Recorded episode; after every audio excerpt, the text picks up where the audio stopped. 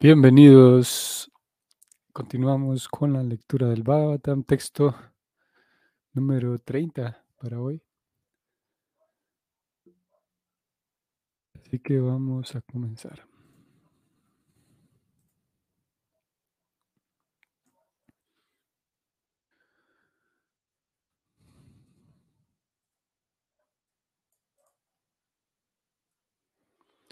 ॐ नमो भगवते वासुदेवाय।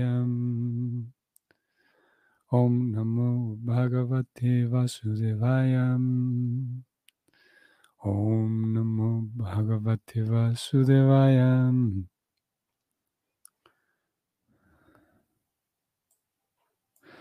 स संवृत्तस्तत्रमहं महीयसं। देवर्षि देवर्षिसङ्गै Vyarochatalam bhagavan yatendur graharskataran nikarai paritam. La traducción del verso es la siguiente. Sukadeva Goswami fue entonces rodeado por santos, sabios y semidioses, tal como a la luna la rodean las estrellas, los planetas y otros cuerpos celestes. Su presencia era espléndida y todos lo respetaban. Ok. Eh,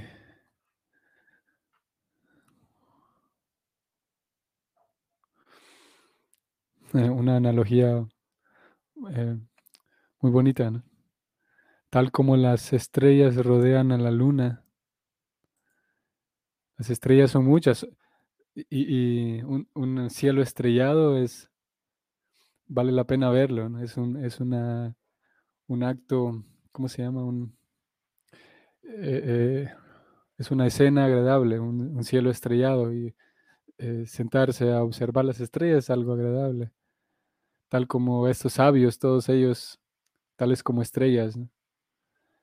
Pero en presencia de la luna, el cielo se vuelve mejor todavía, se vuelve más bonito todavía el, de observar las estrellas rodeando la luna. Entonces a eso recordaba, o, al menos así lo presenta aquí el Bhavatam, tal como a la luna la rodean las estrellas y otros planetas y cuerpos celestes. Asimismo, Shukadeva Goswami fue rodeado por santos, sabios y semidioses. Su presencia era espléndida y todos lo respetaban. Vamos a ver el comentario de Prabhupada que dice así. En la gran asamblea de personalidades santas estaba Vyasadeva, el Brahmarshi, Narada, el Devarshi, Parasurama, el gran soberano de los reyes chatriyas, etc. Algunos de ellos eran poderosas encarnaciones del Señor. Shukadeva Goswami no era conocido como Brahmarshi, Rayarshi o Devarshi, ni tampoco era una encarnación como Narada, Vyasa o Parasurama.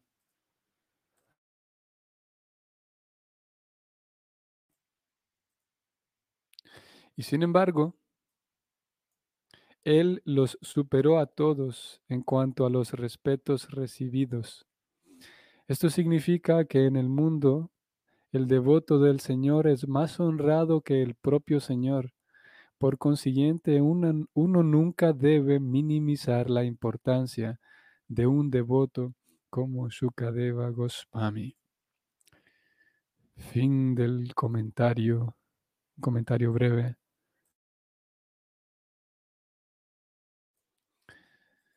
Un comentario breve, un tema eh, interesante, el que aquí se menciona. Prabhupada agrega un par de datos más en relación al, a, la información relacionada al, a la reunión que allá había. Y ya que Prabhupada utiliza aquí unos, unos, ¿cómo se llaman? Unas definiciones. Brahmarshi, Devarshi. Y la razón por la cual hace eso es que en el sánscrito, vamos a ir aquí al sánscrito en la segunda línea,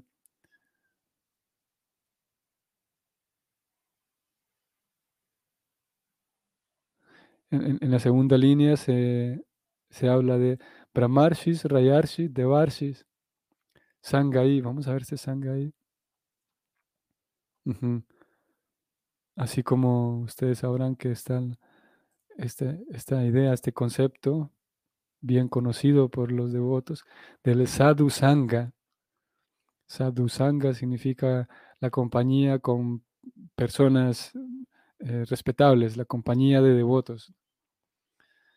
Aquella compañía en la que no se van a hablar frivolidades y no, no se va a hablar simplemente de, cosas frívolas y sin sentido, sino que en compañía de tales personas se, se recuerda a Dios de manera natural. La vida misma y lo que le sucede a estas otras personas, al verlo yo, a- el ejemplo de ellas, me hace recordar la, la gracia de Dios. Veo la, la bendición de Dios sobre la vida de estas personas. Por esa razón, la compañía de ellos es llamado sadhu sangha. Y aquí encontramos una palabra, sangai, que es eh, relativa a esa palabra sangha. Sangha. A veces ese sangha también se le traduce como apego. eh, bueno, pero sangha, en esta línea entonces de, este verso de hoy, se dice que había un sangha, una reunión de brahmarshis, rayarshis, devarshis. Eh, en, eso, en eso consistía el sangha.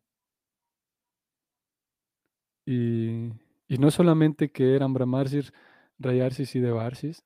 Bueno, antes de decir eso, vamos a, a- ir uno por uno. Brahmarshi, como ustedes podrán notar, aquí tenemos tres palabras eh, conocidas ya, bastante usadas hasta estas alturas, capítulo 19. Hemos escuchado hablar de los brahmanas, hemos escuchado hablar de los rayas, como los maharaj, los rayas son los reyes, una palabra muy similar, la palabra en español, ¿no? Rey, como Raj. Y los devas, son tres conceptos que ya conocemos, al menos así brevemente. Brahmanas, eh, reyes, los Raj, que se, escribe Raja, se leería en nuestro español, y Devas.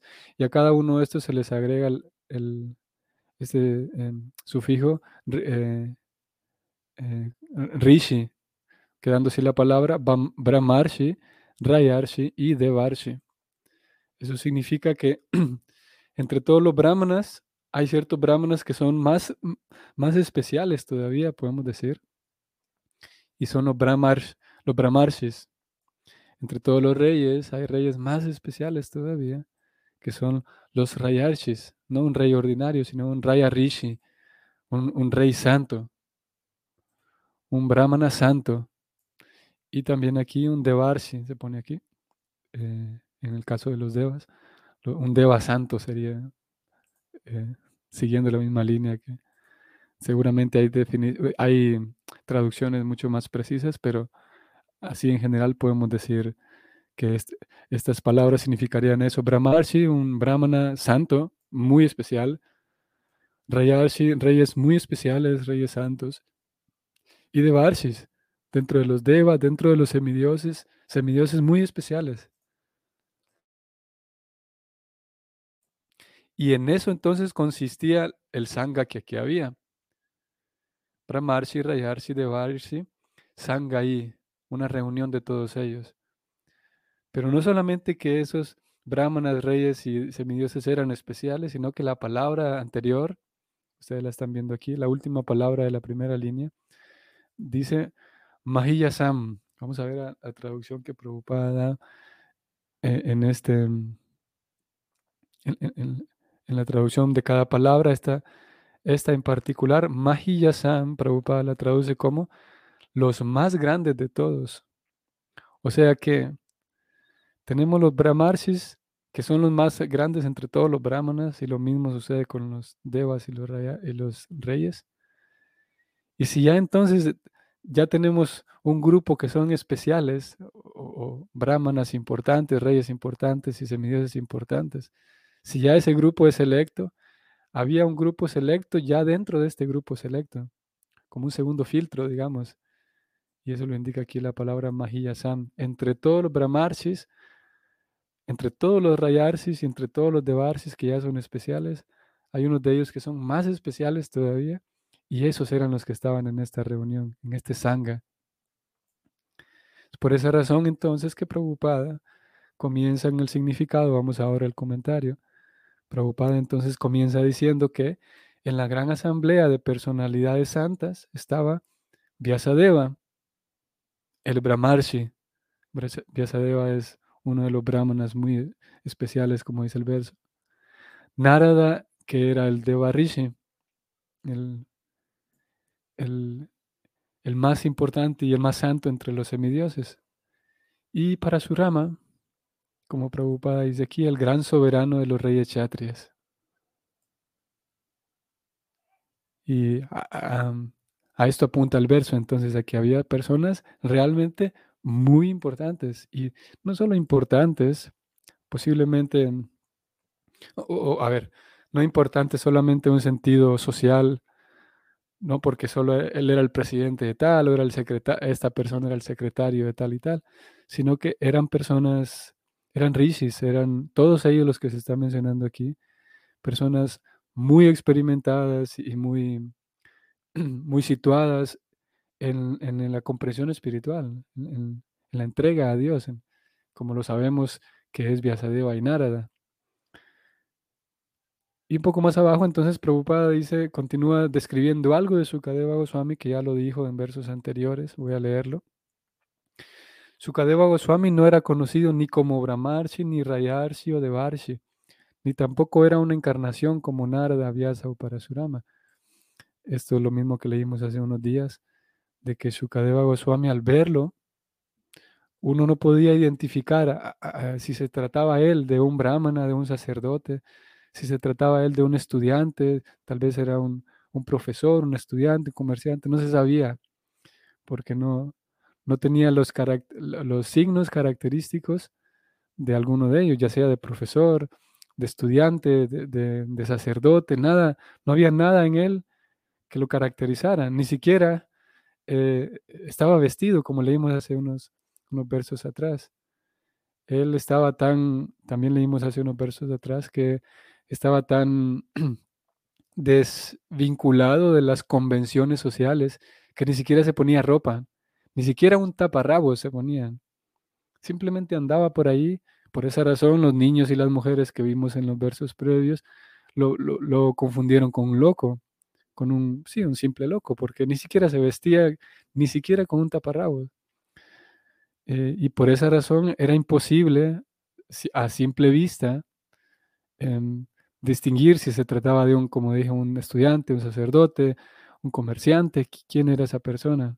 No se sabía si era, si pertenecía a la familia o, a un linaje de reyes, si pertenecía a un linaje de, sacerdotes, brahmanas, no se sabía nada. Los únicos que supieron distinguirlo eran todos todas estas estrellas que se mencionó en, el verso. A, las, estos santos a quienes se les comparó con estrellas.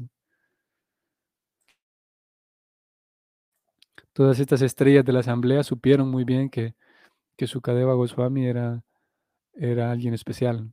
Y no solamente especial, sino que como dijo aquí el verso, todos lo respetaban y su presencia, su presencia era espléndida.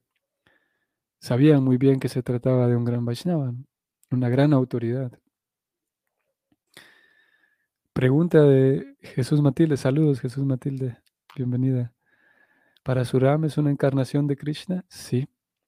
Sí, es una encarnación de Krishna.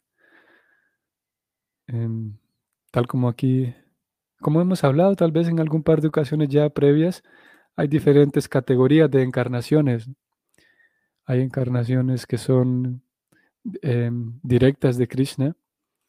Hay, otra, hay otro tipo de encarnaciones que, o expansiones, más, más específicamente. E, en las escrituras dicen que hay expansiones que provienen del cuerpo. Bueno, todo lo que se expande proviene del cuerpo de Krishna, incluso nosotros las almas ordinarias somos en un sentido también expansiones de Krishna, pero en una categoría diferente. Nosotros nos expandimos, todo se expande de Krishna, y nosotros somos expansiones de Él también. Y hay otras expansiones que son consideradas eh, ¿cómo se llama? Eh, la personalidad de Dios misma. Y, y sí, en este caso para Surama sí es una expansión de Krishna, es una eh, diferente, es una expansión eh, Vishnu Tattva, es la forma en la que se nos presenta para que lo comprendamos mejor. Todas son expansiones de Krishna, pero hay unas que son Vishnu Tattva, que siguen siendo consideradas Vishnu, con todos los, o, con todos los atributos de Dios.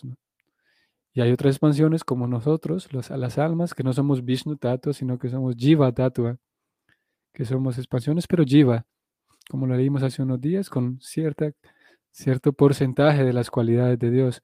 No somos considerados Vishnu Tattva porque no tenemos los atributos en pleno de Dios. Y para Surama es una encarnación Vishnu Tattva. Ahora, en el caso de, voy a subrayar aquí, Prabhupada dice y escribe que Narada, Vyasa o Parasurama son encarnaciones de Krishna. Los tres. Ellos tres son encarnaciones y hay una diferencia entre los tres. Esto lo encontraremos, lo, leímos ya en el capítulo 3 de este primer canto.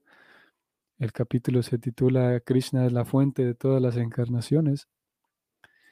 Y ahí entonces se describe que Prabhupada también va guiando los, los versos, va comentándolos. Narada y Vyasa son encarnaciones de Krishna, pero no son Vishnu Tattva, a diferencia de Parasurama. Eh, Narada es entre la categoría de Vishnu, de, perdón, de Jiva Tattva, o sea que Narada es un alma, igual que Vyasadeva. Es un alma pequeña, podemos decir. Entra en, la división de Jiva Tattva, y ellos eh, han sido apoderados por Krishna. Ellos recibieron, es un, cierto tipo de encarnación. El, nombre técnico sería un, un avatara, que es lo mismo que, encarnación. Un avatar es alguien que, entra al mundo material para, para apoyar la misión de Dios.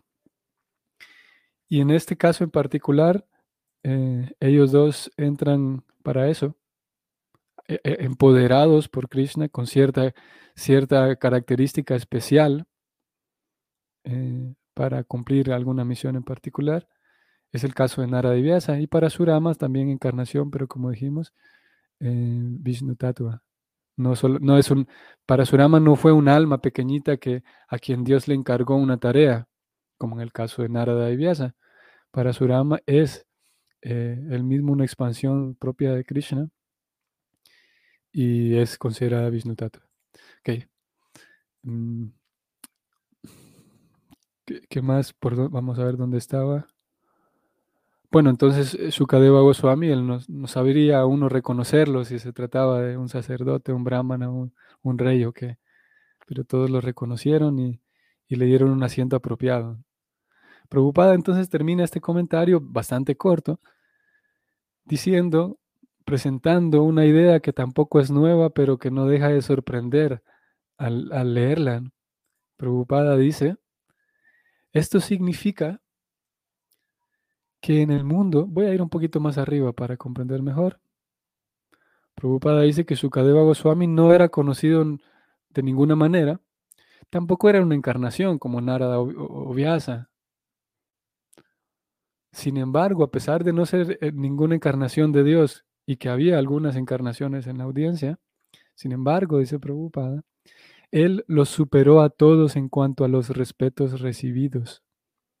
Esto significa que en el mundo el devoto del Señor es más honrado que el propio Señor.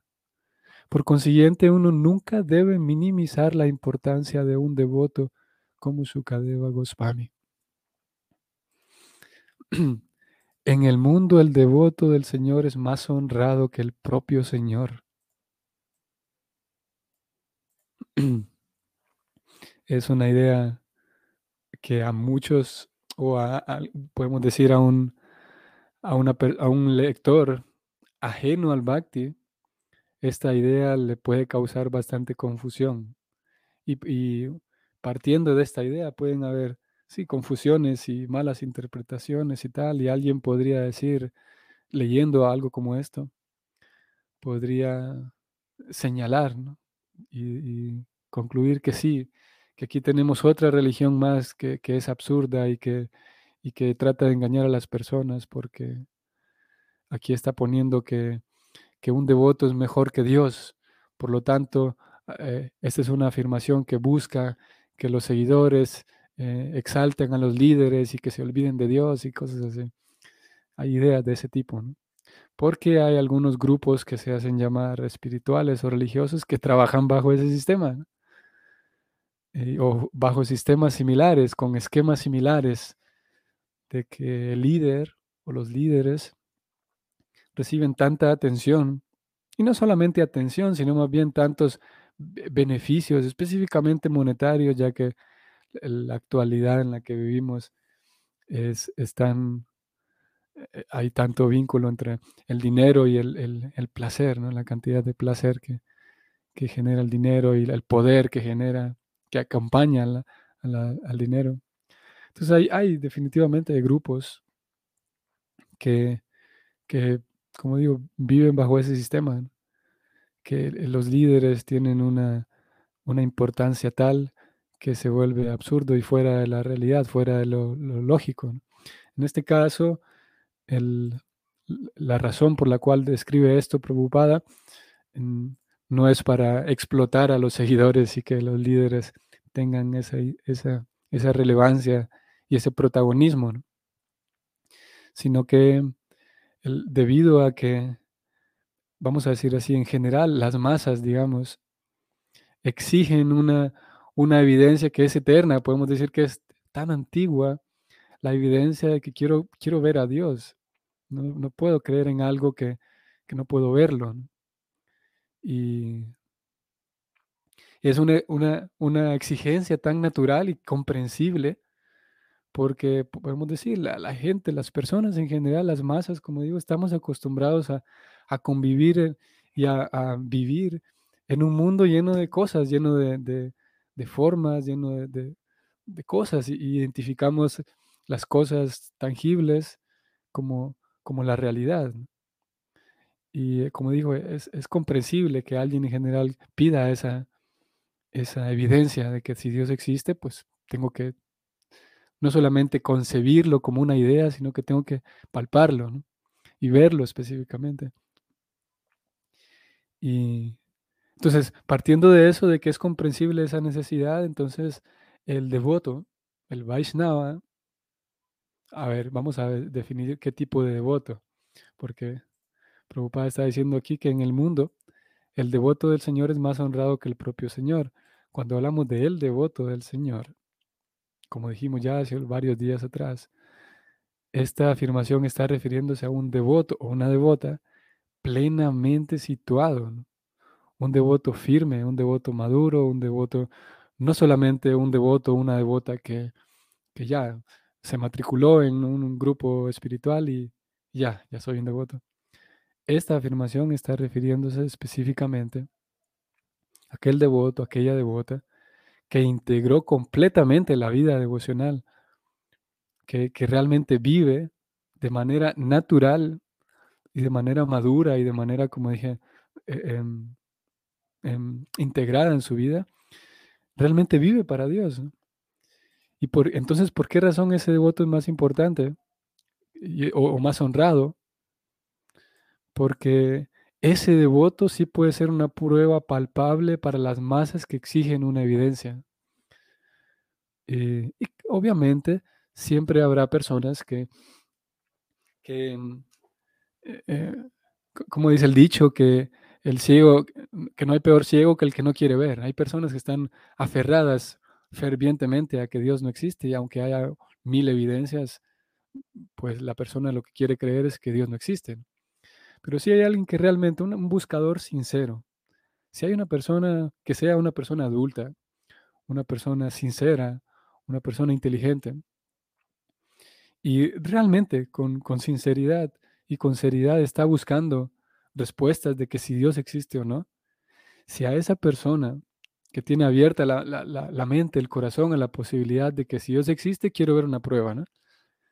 Para esa persona, el poder contactarse o poder entrar en, contacto, el poder estar en presencia de un devoto como ya dijimos, un devoto puesto, un devoto serio, un devoto eh, situado, cuya vida es una ofrenda a Dios.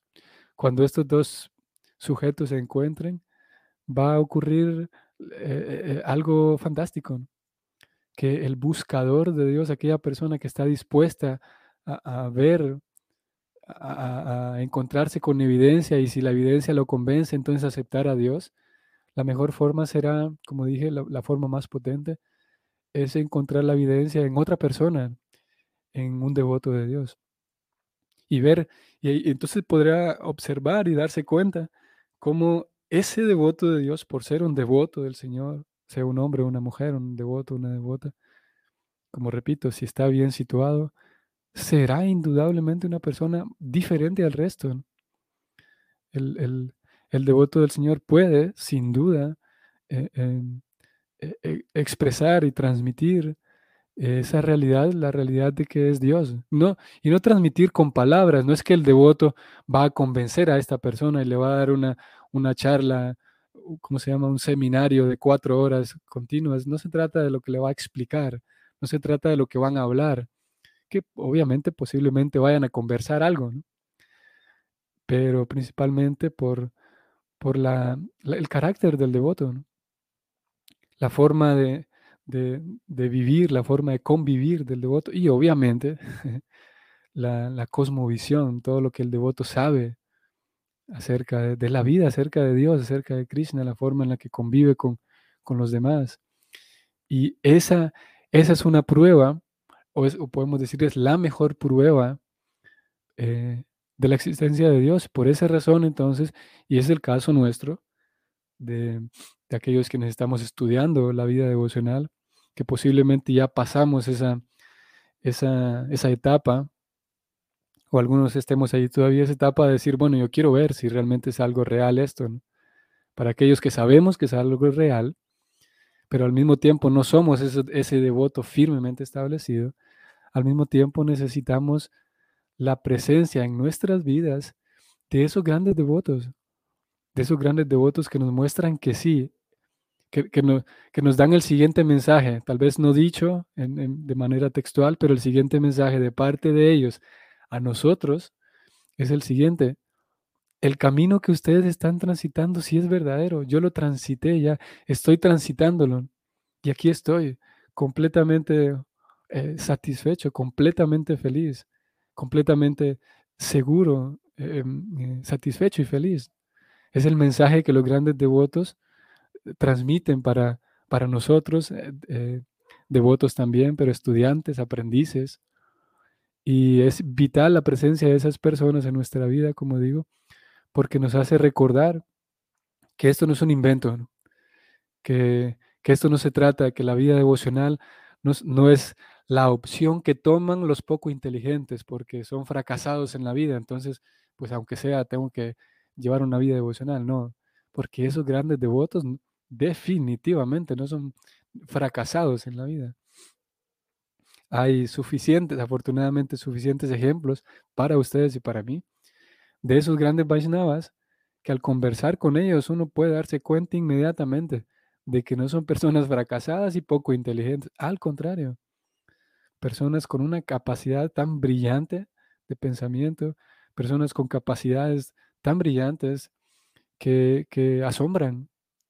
Y no nos asombran solamente porque nosotros pertenecemos al mismo grupo que ellos, sino con habilidades que asombran, como dije hace rato, a cualquier persona honesta que, que, sea sincera y que esté dispuesta a observar el carácter, el comportamiento y la inteligencia de tales devotos. Como dije, siempre habrá personas que tengan a Dios enfrente y las hubo, la historia las muestra, personas que aunque tuvieron a Dios enfrente no fueron capaces de, de aceptarlo como tal. Lo cierto es que un devoto del Señor es, necesario, por un lado, y no solamente necesario, es que si no hubiera la presencia y el ejemplo de ese devoto, entonces no sería posible emprender el proceso devocional. Y por otro lado, aparte del ejemplo y el, el, poder observar y apreciar esas cualidades en ellos, es que al mismo tiempo, tales devotos, como leímos hace unos días, creo que fue ayer o antier, como tienen únicamente el deseo de ayudar, el deseo de aportar a la vida de los demás, entonces, en presencia de esos devotos, vamos a, ¿cómo puedo decir esto? Eh, tales personas son portadores en el mundo y es, eh, puede ser una afirmación muy así, em, tal vez fundamentalista, así muy, muy, eh, tal vez con, puede ser como osada, ¿no? Pero podemos decir que tales devotos, debido a la pureza y la limpieza de su corazón, son las únicas personas que son capaces de expresarnos a nosotros el amor más verdadero que existe. Ya debido a que su corazón está limpio. Debido y está limpio debido a que están en constante vínculo y comunión con Dios. Y no es posible que encontremos un amor más puro o más cristalino y más transparente que a través de estos devotos. Y nuevamente se vuelven necesarias esas personas porque si bien es verdad, podemos decir en teoría que Dios nos, nos expresa amor a todos todo el tiempo y Dios me ama, pero es algo tan, en un sentido tan abstracto y tan lejano que necesitamos que alguien nos transmita ese amor para darnos cuenta que ese amor verdadero existe. ¿Y quién va a ser capaz de transmitirnos ese amor verdadero si todos estamos condicionados? Bueno, para eso está la presencia del devoto. Las devotas o los devotos de esa talla, de esas estrellas, como aquí, como aquí se les comparó a estrellas y lunas. Y naturalmente, aquí vamos terminando, naturalmente la pregunta vuelve a surgir, bueno, entonces, ¿cómo hago yo para ponerme enfrente de un devoto de ese tipo y, que, y sentir ese amor de Dios? Eh, son tan geniales esos devotos que no es que uno los encuentre, no es que uno dice, ya vengo, voy a ver a un devoto puro para que ponerme enfrente de él y que me mire y que me y, quedar yo sobrecogido del amor de Dios. No es tan así de fácil, porque eh, son muy escasos. Son escasos porque no es algo, no es algo barato de conseguir la devoción pura. Y la respuesta que siempre damos en, este, en esta sesión de Bhagavatam es que lo primero que podemos hacer es observar el comportamiento y la forma de convivir que Srila Prabhupada tenía con sus discípulos, ya que él es el fundador de esta misión de la cual formamos parte. Entonces, antes que otra cosa, lo primero es observar cómo él expresaba todo esto que estamos hablando, lo expresaba con las personas con quienes convivía y compartía, ya sean discípulos suyos que vivían con él, ya sean discípulos suyos distantes en algún otro centro, ya sea personas que no eran sus discípulos, pero que tal vez eran los papás de alguno de sus discípulos, o personas completamente extrañas. Y ahí tendremos un buen punto de partida, incluso a pesar de no ser, no ser nosotros quienes, estamos, quienes estuvieron en presencia de Él, pero observar ese comportamiento de Él, sin duda que nos cargará las, las pilas, digamos, sin duda que nos dejará eh, em, em, una impresión en el corazón si estamos dispuestos a ello. Y sin duda que nos dejará una, una carga de, inspiración ver en acción a esos devotos, a pesar de que solamente estemos leyendo sus historias o escuchando sus narraciones. Ese es una, un, un, buen punto de partida si es que nosotros no tenemos un devoto puro ahí al lado como para poder conversar con él todo el tiempo. Muy bien, entonces aquí terminamos estimados devotos, leyendo esta última línea de Prabhupada diciendo, por lo tanto, uno nunca debe minimizar la importancia de un devoto como Shukadeva Goswami. Uno nunca debe minimizar la, la importancia de un devoto como ese. Y lo mismo, diciéndolo al revés, uno siempre debe valorar la importancia de devotos como él. ¿Y por qué no? Los grandes acharyas, como estos devotos, nos enseñaron que una de las oraciones que uno debe pedir siempre a Krishna es, Krishna, dame por favor la oportunidad de tener la compañía de, grandes devotos. Pedirle a Krishna como una oración, como un regalo a nuestra vida. Eh, Krishna, por favor, regáleme esa oportunidad de estar en presencia de grandes devotos para saber lo que se siente. y Esa es la enseñanza que nos han dado los grandes devotos, los grandes acharyas, que esa oración es válida y es necesaria. Ah, qué bonito esto, Wendy Valderrama. Yo aquí termino, leo el comentario de Wendy. Saludos, Wendy, y bienvenida. Los devotos son como baterías portátiles, nos hacen resplandecer. Así mismo, tal cual.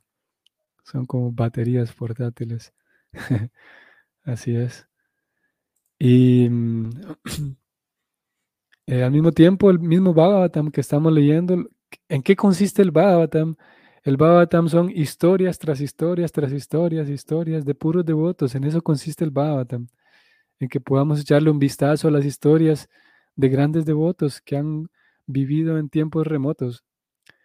Y, por, imagínense, el Bhagavatam se considera una encarnación de Krishna. Y lo que tiene son historias de devotos en diferentes circunstancias, diferentes edades, devotos, devotas, para que podamos inspirarnos. Y al final viene casi al final, viene la historia de Krishna. Una cosa completamente fantástica y dulce, el contenido del Bhagavatam. Ok, entonces aquí nos detenemos, estimados amigos y devotos. Que tengan entonces un bonito fin de semana, bonito viernes y igual nos vemos mañana con quienes participan el sábado y el domingo. Hare Krishna.